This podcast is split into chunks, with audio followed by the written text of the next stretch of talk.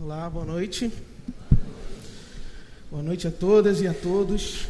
Bom, prazer voltar aqui para conversar um pouco mais com vocês sobre o Evangelho, para tentar responder a essa a pergunta que essa canção suscita, né? A gente vive uma agonia tentando responder como é viver, como é viver para acolher esse amor. Eu preciso fazer alguma coisa para acolher esse amor. Eu preciso construir um modo de vida bem específico, bem objetivo, para responder a esse amor, para acolher e a responder a esse tanto amor. Essa é uma agonia da nossa espiritualidade. A gente a gente luta para encontrar um que fazer diante de tudo que Deus fez para a gente, diante de tudo que Deus representa para a gente. E, e nessa luta, às vezes, a gente entra no limite de uma experiência de mérito, de chegar a acreditar que é possível fazer alguma coisa para, de alguma forma, honrar essa graça. A gente, a gente flerta continuamente com essa, com essa tentação de acreditar que é possível fazer algo para responder a esse tanto amor. Como acolher o reino como acolher o reino, como acolher ao amor que se manifesta historicamente no reinado de Jesus sobre a vida das pessoas. Essa que é a nossa pergunta e também a nossa agonia. Também foi no ministério de Jesus uma pergunta repetida muitas vezes pelos seus discípulos. Muitas vezes as pessoas pegaram Jesus construindo alguma relação, pegaram Jesus desenvolvendo alguma forma de cuidar de pessoas, de, de, se aproximar de pessoas, e ao se escandalizarem com o modo como Jesus cuidava das pessoas, se perguntavam: Isso aí é o reino de Deus? É assim que o reino de Deus se manifesta? Eu devo acolher essa manifestação como manifestação do reino de Deus? E aí estava instalada novamente uma agonia naqueles e naquelas que seguiam a Jesus, porque quando o reino de Deus se manifestava na vida e na pessoa de Jesus, isso causava um estranhamento tal nas pessoas que eram treinadas para reconhecer Deus e as suas manifestações, que quando Jesus aparecia de uma forma surpreendente, de uma forma escandalosamente nova, ou de uma forma desconstrutiva desses referenciais tradicionais, as pessoas se perguntavam: Isso aí é o reino de Deus? E eu devo acolher essa manifestação de Deus como uma manifestação que revela o reino de Deus? E aí Jesus dizia sim, por mais que essa manifestação te escandalize, por mais que essa manifestação te surpreenda, por mais que essa manifestação não conste nos registros do seu aprendizado sobre Deus, essa manifestação minha manifestação, Jesus dizia, é a manifestação do reino de Deus. E aí as pessoas perguntavam para Jesus, então, Jesus, como eu acolho isso?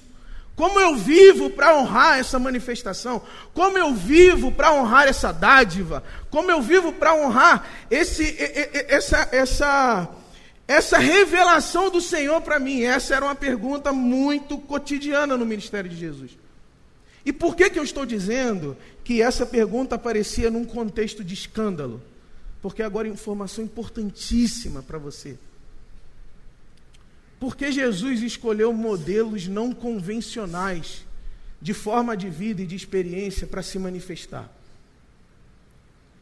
Se nós tomarmos o Evangelho de Lucas, só o Evangelho de Lucas, que tem sido o texto que eu tenho, todas as vezes que eu apareço por aqui, eu apareço com ele aberto.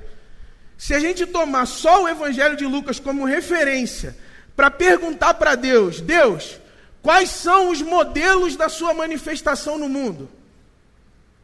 Para que, que eu tenho que olhar para ver o Senhor se manifestando no mundo? O evangelista Lucas responderia assim: Olha, dos anjos, você fez uma pergunta arriscada. Porque Deus decidiu se manifestar no mundo. Aí o, o evangelista Lucas começa a escrever. Através de uma mãe estéril que engravida milagrosamente por obra do Espírito Santo. Assim começa o Evangelho de Lucas. O Evangelho de Lucas já começa com uma ruptura escandalosa. Bom, então Deus vai se manifestar na história, e para se manifestar na história, ele começa essa obra através de uma mulher que é estéril. Que forma de manifestação é essa? Que decide se apresentar a uma história tão preconceituosa, a uma história tão discriminatória, por meio de uma mulher estéril. Pois bem, é isso aí, a manifestação do reino de Deus, pelo menos na perspectiva histórico-teológica do evangelista Lucas, escolhe os menores. Escolhe a fragilidade, escolhe a minoridade existencial escolhe aquilo que é crido como nada, para reduzir a nada aquilo que insiste a, a, em se estabelecer como tudo, como verdade, como poder, como supremacia. E o evangelista Lucas escolhe figuras como esta para dizer: acolham o reino de Deus como estas pessoas. Acolham o reino de Deus como uma mulher estéril que recebe uma intervenção milagrosa no seu corpo, e aí passa por ela uma experiência de salvação da história. Mas não só isso. Não só por uma mulher estéreo. Eu fiz uma listinha aqui para te dar para te dar a dica assim, tipo escola bíblica dominical. Se você se incomodar um pouco com o fato de que Deus escolhe uma mulher estéreo, faz dela uma grávida, faz nascer dela um profeta que prepara o caminho para o Messias, e essa imagem é muito interessante, ó. Constrói isso daqui comigo. É nessa corporeidade frágil, é nessa corporeidade minoritária, simples, precária, é nessa corporeidade que Deus constrói um caminho para a revelação de Jesus. Eu já vou voltar a esse tema, mas eu quero que você imagine isso. Quando Deus decide construir um caminho para se revelar na história, Ele não opta pelo poder dos poderosos e pelas estratégias tradicionais das religiões, das políticas e dos poderes do seu tempo. Ele escolhe um corpo de uma mulher estéril. E eu quero que você pegue essa imagem, essa metáfora, esse símbolo, como um símbolo de redenção também da sua fragilidade e daquilo que você considera esterilidade. Porque isso que você chama de fragilidade, esterilidade, isso que você chama de descartável, de insignificância, isso é a porta para o Messias agir e intervir na história por meio de você. Porque Deus não faz nada no mundo contando com os nossos poderes, contando com as nossas forças, contando com o nosso dinheiro, contando com o nosso privilégio. Deus faz o que faz no mundo, redimindo as nossas fragilidades e derramando a nossa fragilidade como um caminho para a boa nova. A gente precisa, portanto, se reconciliar com isso. A gente precisa se reconciliar com o fato de que nós somos precários, de que nós somos frágeis e de que Deus em Cristo, para fazer uma manifestação messiânica na história, redentora da história. Pega isso, ó, tem um messiânico aqui, você pô, messiânico é poder. Se é messiânico, é sobre glória. Se é messiânico, é sobre força, é sobre carros de guerra esmagando exércitos inimigos, é sobre vencer batalhas. E aí o Evangelho de Jesus chega e diz: Não, o meu messianismo é frágil. E conta com a admissão generosa da fraqueza daqueles que querem participar dele.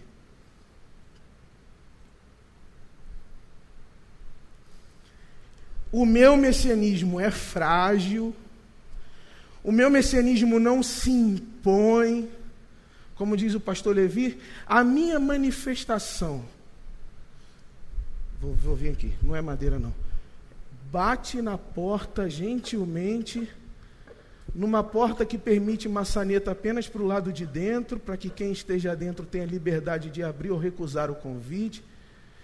É de gentileza e fragilidade humanas, tipicamente humanas, fundamentalmente humanas, olha, é da sua gentileza, não é do seu poder não é da sua capacidade de colonizar coisas, conquistar coisas, forçar coisas, é da sua abertura gentil, por reconhecimento de uma fragilidade em você, que, consagrada a Jesus de Nazaré, entregue a Jesus de Nazaré, pode se constituir um caminho para o Filho de Deus, o Messias, o Cristo de Deus, se manifestar realmente na sua história.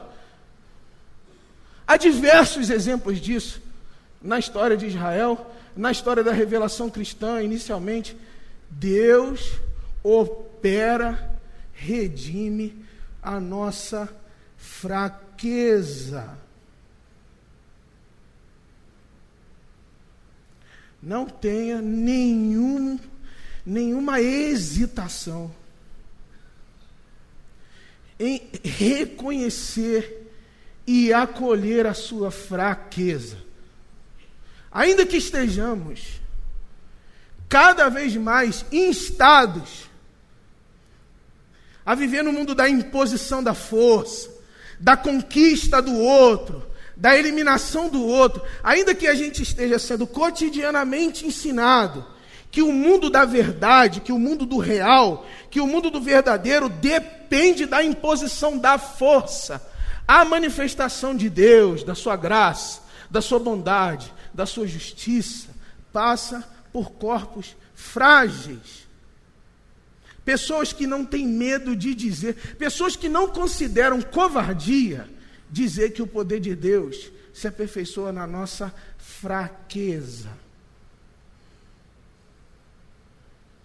É preciso orar ousadamente, falar com Deus ousadamente, não sobre as nossas virtudes, mas falar com Deus sobre como a gente manca, sobre como a gente falha, sobre como a gente agride, sobre como a gente tem diversas incompetências na nossa forma de cuidar do nosso cotidiano. É preciso abrir corajosamente a nossa subjetividade diante de Deus, dizendo: Deus, faz dessa fraqueza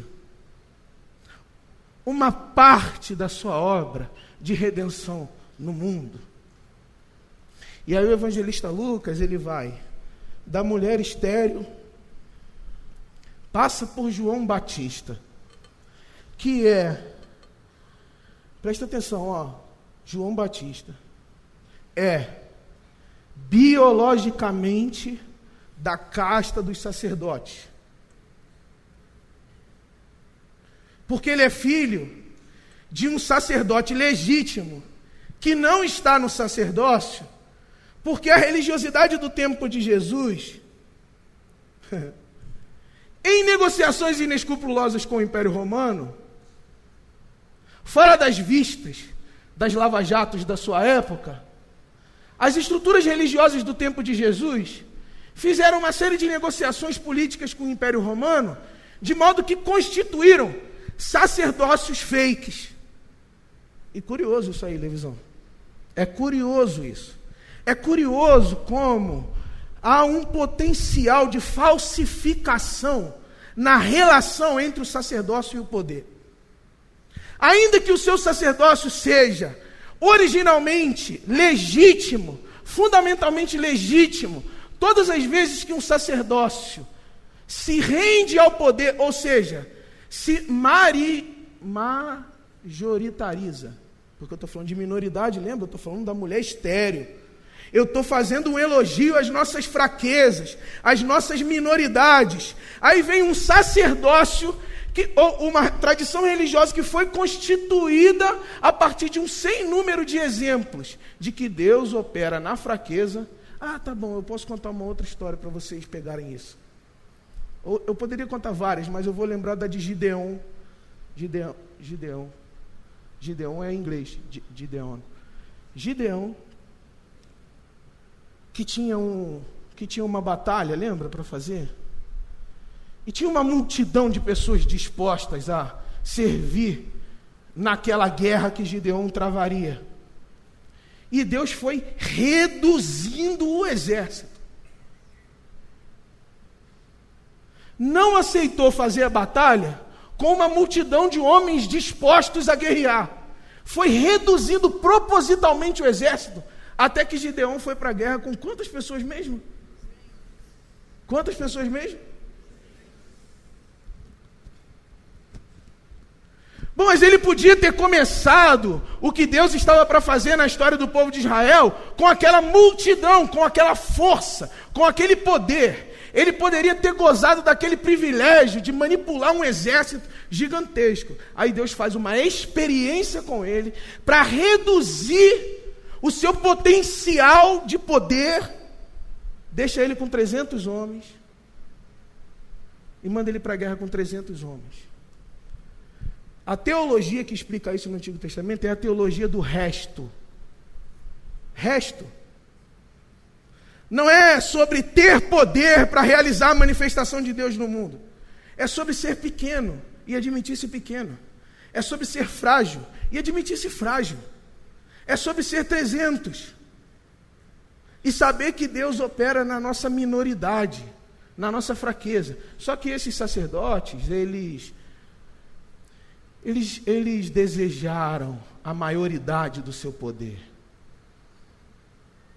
E aí Deus constitui um profeta que era filho de Zacarias, ou seja, o sacerdote legítimo, que, no caso, o sacerdócio legítimo no Evangelho de Lucas, está errante no deserto e não ocupando palácios, e não ocupando templos, e não ocupando a centralidade do poder da sua época, o sacerdócio é, amado, reconhecido por Deus, o sacerdócio por meio do qual o Messias vai manifestar a sua vida e a sua história na história, está errante no deserto. É a segunda figura do Evangelho de Lucas sobre isso. Um profeta que antecede Jesus, que come gafanhoto, mel silvestre, e isso não é receita do Subway, isso não é receita de nenhum vegano da Vila Madalena, isso é a dieta do João Batista, gafanhoto e mel silvestre, e se veste mal. E erra, no sentido de caminhar despretensiosamente, irresponsavelmente por um deserto você quer figura de fraqueza mais escandalosa do que essa? E o evangelista Lucas está dizendo que sim, é nessa força frágil, é nessa forma de precariedade que Deus se manifesta na história. Então, novamente, repite ligado. Não tenha medo de admitir suas fragilidades, as suas errâncias os seus desvios, as suas fraquezas, as suas minoridades. Passa pela mulher do frasco de alabastro. Passa pelo bom samaritano. Passa pela ovelha perdida. Por que cargas d'água o evangelista vai escolher testemunhar da sua experiência com Jesus? E ao invés de contar experiências de sucesso de 99 ovelhas, escolhe contar experiências de redenção de uma entre 100. É o restinho. Ele poderia abrir o palco de testemunho de 99 ovelhas, de como é ser 99 ovelhas vencedoras, prósperas, no pasto de Jesus de Nazaré. Vamos entrevistar 99 ovelhas bem-sucedidas na fé. Vamos entrevistar 99 ovelhas que fizeram cursos para ensinar como é ser bem-sucedida na fé. Vamos entrevistar essas 99 ovelhas que não se desviaram, essas 99 ovelhas que não se desgarraram. E aí o evangelista escolhe contar a história do resto. Escolhe contar a história da uma. Escolhe contar a história da uma ovelha perdida, do resto perdido, que inclusive somos nós é metáfora para a nossa condição diante de Deus. Nós somos o um perdido, nós somos o um desgarrado, nós somos o um exposto. Nós somos aquele que, porque se desgarrou, se vulnerabilizou na trajetória. E aí o evangelista Lucas diz: não, é isso mesmo. É sobre admitir esse isolamento, é sobre admitir essa fragmentação, essa ruptura e dizer: Deus, aqui nessa condição de um perdido, me visita, Deus. Faz uma manifestação em mim que só um sujeito que se, que se sabe nesse lugar de resto é capaz de experienciar, porque eu repito, não é força, não é violência, é espírito que se manifesta na fraqueza do um, na vulnerabilidade do um. Aí você pode dizer, não, aí tem pouca coisa ainda. Tem a dracma perdida. Uma dracma perdida. Por que não? Por que não gravar um vídeo de todas as dracmas que estão armazenadas nos cofres da fé. Por que não exaltar o potencial acumulativo de uma religião que tem no templo a construção da sua economia social e política? Por que não o evangelista, ao falar de Deus, não decidiu dar visibilidade e reconhecimento a todo o poder econômico? A toda capacidade de mobilização de recursos de uma religião. Por que cargas d'água? Um evangelista, na hora de dar testemunho do que Deus está fazendo na história, ao invés de contar histórias de prosperidade, fala de um Deus que vai na direção de uma dracma insignificante, que perdida, nunca nem, nunca nem será nunca nem será lembrada como perdida. E o evangelista diz: é ali que está o foco de Deus. É aí que está o foco de Deus, irmão. É em você aí, você que está me vendo agora. Não é de forma dispersiva. Não é como um contador que diz: olha, como o auditório daquela comunidade está repleto de pessoas. É falando com você, é identificando você, é identificando cada um e cada uma de vocês, dizendo: é dracma, sabe-se perdida, mas é aí que eu vou fazer o caminho da minha manifestação. Isso, isso é desconcertante. Isso daqui não é uma massa. A multidão das pessoas que estão reunidas diante de Jesus hoje, guarda essa palavra, elas não são reconhecidas por Deus como uma massa amorfa, impessoal. É sobre a sua história. É sobre a sua história e sobre o que trouxe você aqui, como uma dracma que veio rolando, às vezes cambaleando, às vezes caindo, às vezes chutada, às vezes pisada, uma dracma que chega diante de Deus e diz: será que é possível que alguma manifestação do eterno passe por um corpo perdido como o meu, passe por uma dracma perdida como eu? E aí o evangelista Lucas diz: sim, só é possível assim. Só é possível assim. Só é possível experimentar a manifestação do reinado do Messias em nós e entre nós, quando ao invés de se imaginar poupança, quando ao invés de se imaginar riqueza, nós nos imaginamos dracmas perdidas. Quando ao invés de apresentar para Deus as nossas riquezas e os nossos poderes, como se alguma coisa que a gente construísse fosse capaz de mobilizar um espanto em Deus, assim. Como se alguma coisa que a gente fosse capaz de produzir em termos de riquezas desse mundo fosse incapaz de comover aquele que doa generosa, generosamente a sua vida por nós, ao invés de a gente mostrar a nossa conta bancária, ao invés de a gente mostrar a nossa inteligência financeira, a gente chega cambaleante como uma dracma perdida, como aquele, como aquela que não tinha visibilidade nem para ser lembrado como perdido, mas que Deus sabia. Eu quero que vocês peguem esse movimento aqui agora. Mas que Deus sabia perdido. Mas que Deus se desmobilizou do garantido, do acumulado, do sucesso, para ir na direção daquele que ele sabia perdido. Mas é pouco dos anjos, não. Tem a dracma perdida, tem a ovelha perdida e tem o filho perdido. Deus não é o Deus de glória, o Deus de poder, de manifestações extraordinárias, o Deus que elogia a nossa performance moral, o Deus que elogia a nossa conta bancária, por que cargas d'água ele não ficou batendo palmas para o filho mais velho, enquanto ele obedecia tudo que o pai, entre aspas, desejava, mesmo que ele não conhecesse o desejo do coração do pai? Por que, que Deus, ao invés de fazer festa para o filho obediente, faz festa para o filho menor arrependido? Porque é sobre manifestar o reino nas coisas frágeis desse mundo. É sobre manifestar o reino nas coisas precárias desse mundo. E por fim, depois de tudo isso, tem mais coisa. Tem Lázaro, o pobre. Tem Lázaro, o pobre.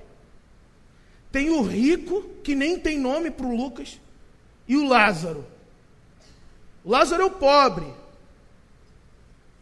que tem uma, um diálogo com um rico, que na cena do evangelista, o rico que, que para o qual todos olhavam dizendo: Olha, a manifestação de Deus está na vida desse homem. O, Lucas inverte meio que. meio que criticamente, e nem lembra o nome do rico, e diz: a manifestação do reino está em Lázaro, o pobre. Tem o único leproso que volta para agradecer. Vocês lembram dessa cena Evangelho de Lucas? Jesus cura dez leprosos. Cura de baciada, como diz um amigo meu. Cura no atacado. Dá um, dá um Hadouken geral assim, cura uns dez, uns dez leprosos. E volta um para agradecer. Volta um de dez para agradecer. E o evangelista Lucas olha para quem? O evangelista Lucas pergunta se os nove que foram curados e não voltaram, se eles de repente não voltaram porque eles não tiveram tempo. Os outros evangelistas vão elaborar por que, que esses nove não teriam voltado. Tinham negócios demais para se dedicar à gratidão. Gratidão é coisa de gente pobre. Gente rica manda uma carta pronta ou um e-mail pronto para agradecer. É, é, é, é, roboticamente o feito. Gente pobre que volta para agradecer. Volta e fica beijando, fica abraçando. Como a mulher do vaso de alabastro, por exemplo, que, porque sabia se perdoada, adorava, adorava, adorava. Aí esse, esse, esse cara volta, só ele volta e o evangelista Lucas dá foco só nele, naquele que voltou. Você é essa pessoa. Você é de novo esse um. Você é de novo esse perdido, esse frágil, esse estéreo que voltou e recebeu reconhecimento e atenção porque voltou. Recebeu reconhecimento, atenção, significado porque voltou. E o evangelista não se importa com a história dos outros nove, ele se importa com a história do que voltou. Aí tem a viúva persistente, do capítulo 18 do Evangelho de Lucas. A viúva diante do Sérgio Moro da época. Sabe o Sérgio Moro? Conhece? Se alguém que não conhece, estava em que país? Sabe o Sérgio Moro? Tem uma viúva batendo na porta do juiz, do, do, do superministro da Justiça da época, dizendo: eu, eu tenho esse direito. E ao invés da narrativa contar a história de um juiz perturbado porque tem uma viúva, a narrativa elogia a viúva, a fraqueza, a descartabilidade, a impotência, a falta de obra, a falta de moral, a falta do que apresentar como poderoso. É uma viúva, perde inclusive o reconhecimento como ser vivo volta ao status de mercadoria disponível, a relações econômicas e políticas, chamada casamento, volta a uma condição de nada, e na condição de nada bate a porta do superministro da Justiça da época. E aonde e, e qual é a perspectiva da manifestação do reino de Deus na história da viúva e do superministro? Perspectiva da viúva Aí tem a viúva. Tem o publicano pecador. E tem onde eu deveria ter chegado na introdução da minha mensagem. Quero, eu quero para chegar aqui, é onde eu vou chegar agora. E tem a criança.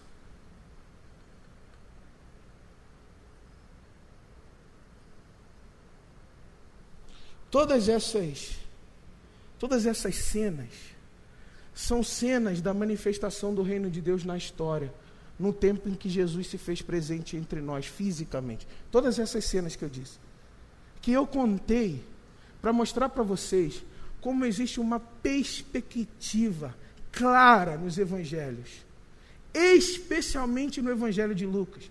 E é uma perspectiva que não é só uma perspectiva teológica e teórica, mas é uma perspectiva existencial. Para que você abra mão de qualquer tentativa de provar-se algo para Deus. O, não se faz literatura na Bíblia para a gente estudar cientificamente se faz, se faz esse tipo de construção poética na Bíblia, para que a gente entenda que isso está, isso está nos comunicando um modo de viver. E nós vivemos uma agonia, uma depressão, uma aceleração bizarra porque nós queremos provar que somos algo para Deus, para receber um reconhecimento dele, tudo bem dos anjos. Agora que você fez obras excelentes em meu nome, agora que você me curou, agora que você curou pessoas em meu nome, agora que você falou em meu nome, agora que você prosperou em meu nome, agora que eu vejo o seu currículo de boas obras, eu reconheço você e eu me manifesto a você. O evangelista Lucas riria. Está certo essa palavra? É, riria. Nunca falei essa palavra na minha vida. É, escarneceria, essa eu já falei, porque eu sou crente desde criança. Você aprende com sete anos o que é escarnecer. É fritar um bife, é fazer um churrasco, escarnecer. Minha mãe dizia: escarnece não, meu filho. O evangelista Lucas zombaria de, dessa espécie de coaching teológico, de que você precisa apresentar credenciais de sucesso para que Deus aplauda, reconheça e aí se manifeste. Vocês sabem o que é manifestar, né? Mani, manifestar. Manifestar. Ou manifestar. A gente quer mais esse manifesto aqui, ó. E aí a gente acha que é possível apresentar credenciais para Deus, para que Ele manifeste bondade, manifeste graça.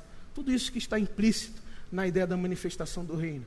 O que o evangelista Lucas está dizendo, irmão, é o oposto disso.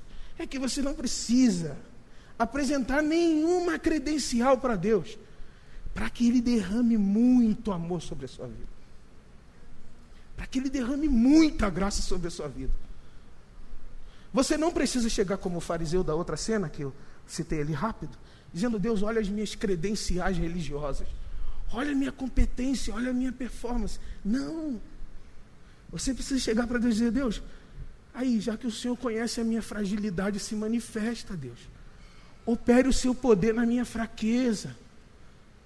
A relação de reconhecimento com Jesus não é mediada pelos nossos poderes, pelos nossos méritos, pelas nossas vantagens. A relação de reconhecimento com Jesus é antecedida pela nossa honestidade a respeito da nossa fraqueza. E, gente, isso é, isso é gritantemente repetitivo na Bíblia. Como é que, como é que a ruína acontece, segundo o provérbio? Antecedida por uma cena de soberba, por uma cena de vaidade por uma expansão de um eu violento. Agora, como é que a graça se manifesta?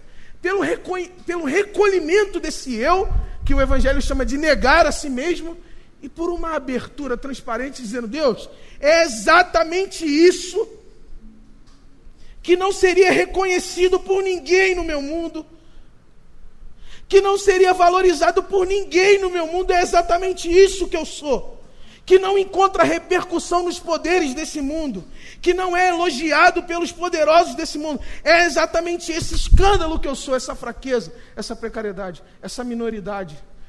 Isso que as lógicas e regras das nossas sociedades descartaria facilmente. É esse deficiente físico que eu sou, Deus. É essa mulher viúva que eu sou, Deus. É essa mulher estéril que eu sou, Deus. E aí Jesus, comovido de um amor escandaloso, derrama a bondade dele sobre pessoas que são corajosas o suficiente para não se esconder num cinismo, numa hipocrisia, numa máscara de herói. Ele derrama graça, ele derrama bondade. Ou, na expressão do, do Novo Testamento, ele faz acontecer, ele se manifesta. Ele diz assim: Felipe, eu, o Cristo de Deus, eu estou vendo, eu estou vendo você. Porque o meu jeito de ver e reconhecer não é o jeito como o mundo vê e reconhece. O meu jeito de ver, reconhecer, acolher, envolver, não é o modo como o mundo vê, reconhece, acolhe e inclui. Não é assim. O jeito como eu vejo, percebo, sinto você, não é como esse pastor que vê, que sente, que reconhece.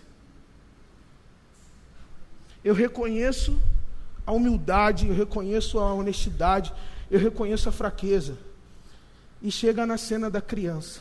E eu vou terminar aqui agora. O evangelista Lucas é o único evangelista que, quando vai falar da criança, fala da criança nos termos de uma criança de colo. Eu cheguei a pensar em trazer um bebê para fazer essa pregação. Graças a Deus que eu não trouxe, que eu nem fiz a pregação. Eu estou acabando na minha introdução. Vê que desastre. Eu falei para a Jéssica, Jéssica, eu vou levar um bebê, vou ficar falando com o bebê aqui. Ela, meu filho, vai dar dois minutos, ele vai começar a chorar no seu colo, vai estragar sua mensagem.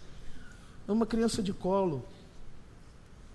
Porque na nossa idealização religiosa, se o Lucas estivesse falando de uma criança de sete anos, oito anos, três anos, de uma criança já falante, de uma criança já iniciada na escola bíblica dominical, a nossa cabeça religiosa ia ficar tentando encontrar alguma, alguma razão ou algum, alguma justificativa no comportamento e na prática daquela criança, para que aquela criança esteja sendo usada como modelo de santidade, ou modelo da manifestação do reino de Deus na terra, ou modelo do acolhimento dessa manifestação. Como fizeram por muito tempo. As pessoas acharam que quando a Bíblia fala de criança como modelo da espiritualidade, de criança como modelo da santidade, que possivelmente os evangelistas estariam falando de inocência, de pureza.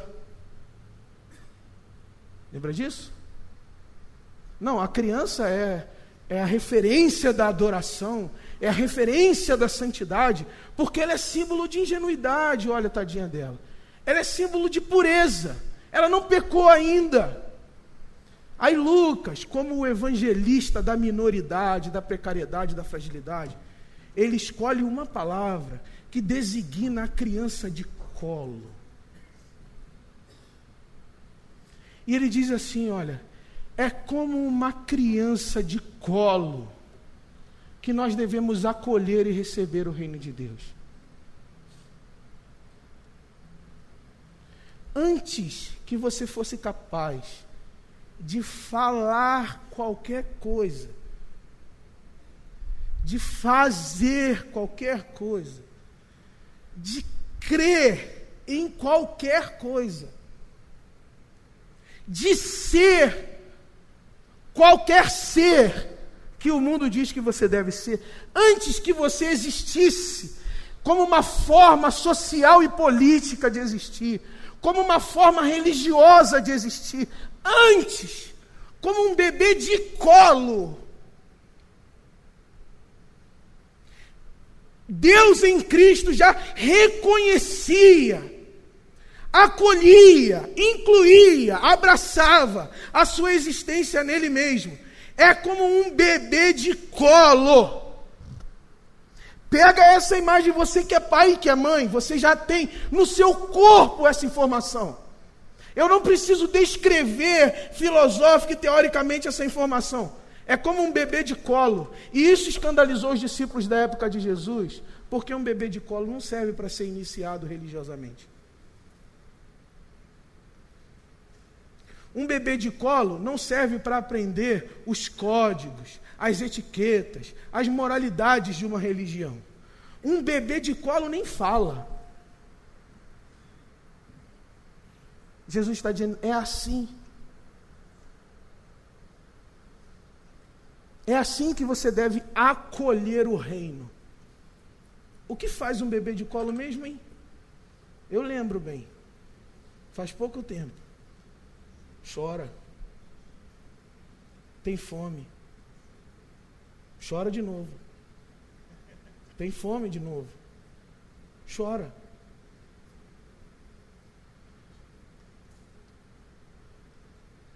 Faz outras coisas também. Várias vezes.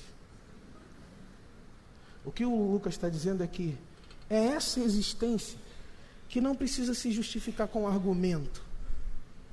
É essa existência, um bebê de colo, que não, se precisa, se, que não precisa justificar a sua existência com nenhuma performance moral. Não precisa. Quem chega para uma criança de colo e diz assim: ou oh, o quanto você é obediente ao seu pai? Hoje de manhã, enquanto o Claudinho estava apresentando as crianças aqui, o Clebão da Mari estava segurando uma criança aqui na ponta. Segurando não, ele estava tentando. Que estava bizarro. Eu lembrei quando a Lara nasceu. Ele estava lá tentando segurar a criança. Quem do auditório levantaria perguntando sobre as credenciais religiosas para aquele bebê estar nesse palco? Quem perguntaria, oh, algum desse bebê aí pecou para ser aceito na igreja? Imagina o Claudinho falando aqui, olha, vamos orar pelas nossas crianças. E algum super crente levanta a mão e pergunta assim, oh, alguém teve um bate-papo com um moleque desse para perguntar se ele é crente? Para a gente orar por ele, para a gente incluir ele na comunidade, para a gente se comprometer com o cuidado dele. Ninguém pede credencial econômica, credencial política, credencial moral para bebês de colo. Porque bebês de colo são acolhidos na sua pura existência. E o que o evangelista Lucas está dizendo é que é desse modo que se acolhe o reino de Deus. Não se acolhe o reino de Deus por mediações linguísticas, por mediações culturais, por mediações políticas, por mediações religiosas. Acolhe-se o reino de Deus como uma criança que tem fome, que tem sede, que manifesta a sua corporeidade, a sua existência na forma mais simples e mais rudimentar possível. Você quer acolher o reino de Deus? Esvazie a sua maioridade religiosa. Converta-se do seu adultecimento. Porque você sabe por que, que a gente não consegue responder a pergunta como acolher o reino de Deus? Porque a gente fica dando resposta teológica, religiosa, política, econômica para perguntas desse tipo. E perguntas desse tipo se respondem assim: como é que eu acolho o seu reino, Jesus? Eu estou aqui como uma criança que tem fome e sede de vida. Eu estou aqui como um ser, na forma pura de ser, não pura no ideal moral, na, na, forma, na forma mais, na existência mais mínima de ser, dizendo-me abandonado ao seu colo. Eu não sei nem dizer o seu nome. Eu não sei nem explicar teologicamente como o Senhor é. Eu não sei isso porque criança não sabe isso. Mas eu estou aqui abandonando-me no Senhor. Como uma criança que se joga no colo do Clebão e diz assim: Clebão, se vira aí para me segurar, meu filho. Porque eu sou uma criança que choro, que bato. Se vira para me segurar. E aí os escritores do, dessa tradição de Jesus dizem assim: não se preocupa dos anjos. Não tenha medo de se abandonar em mim, porque porque pode uma mãe dos anjos, abandonar o seu filho. É a mesma criança. Não é uma criança que fala. Não é uma criança iniciada nas culturas do mundo. Pode uma mãe abandonar o seu filho, mas eu, Javé, de maneira nenhuma abandonarei os meus filhos. Você quer acolher o reino de Deus? Reduza, converta-se. Primeiro, conheça e converta-se do seu adultecimento. Converta-se do seu adultecimento, porque, como diz o poeta, adultecer é adulterar a criança. Adultecer é adulterar a criança. Como se adultera a criança? Ensinando culturalmente, religiosamente, a criança a ser o que ela não é, a dissimular o que ela é, a negar o que ela é, a fingir o que ela é. Nós. Nós somos os adultos da fé. Isso é uma porcaria. Porque a gente não consegue responder a pergunta mais elementar do Evangelho de Jesus: como se acolhe o reino? Abandonando-se como uma criança. Por fim, eu estou fazendo um convite para que você se converta do seu adultecimento, nasça de novo, torne a ser uma criança diante de Deus, abandonada nos braços dele, e invoque a Deus como Abba. Vocês sabiam que Abba não é uma palavra, né? Abba é o balbuciar de Jesus. Infantes são aqueles que não têm palavra. Infantes. Fã de fono. Infantes de Jesus. Você não tem palavra, mas você balbucia Deus você não tem medo de balbuciar a Deus. Aba. Aba. Pegue a sua fragilidade, lance-a, abandone-a no colo de Deus por meio de Jesus e diz: Aba. Tome a sua esterilidade, abandone no colo de Jesus e diz: Aba. Reconheça-se como ovelha, dracma, filho perdido. Abandone-se no colo de Jesus e diz: Aba.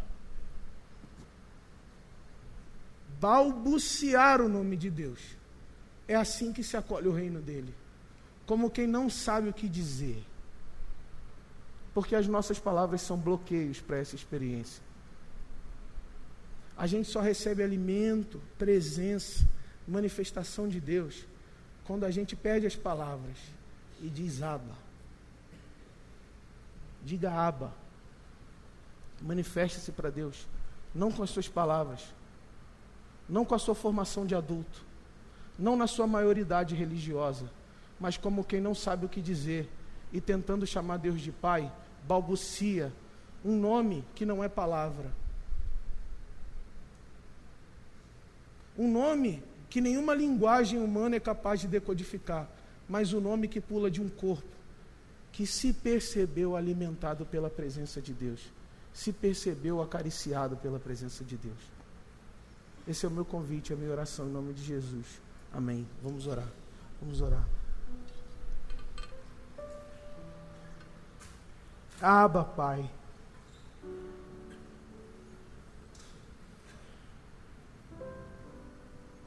Receba agora, Jesus,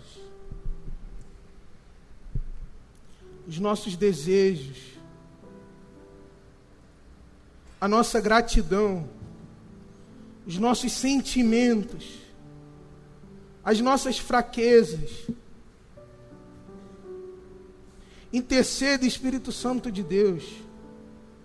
Interceda por nós, transmitindo ao Pai aquilo que a gente não sabe nem dizer, mas que o nosso corpo sente como experiência da Sua presença.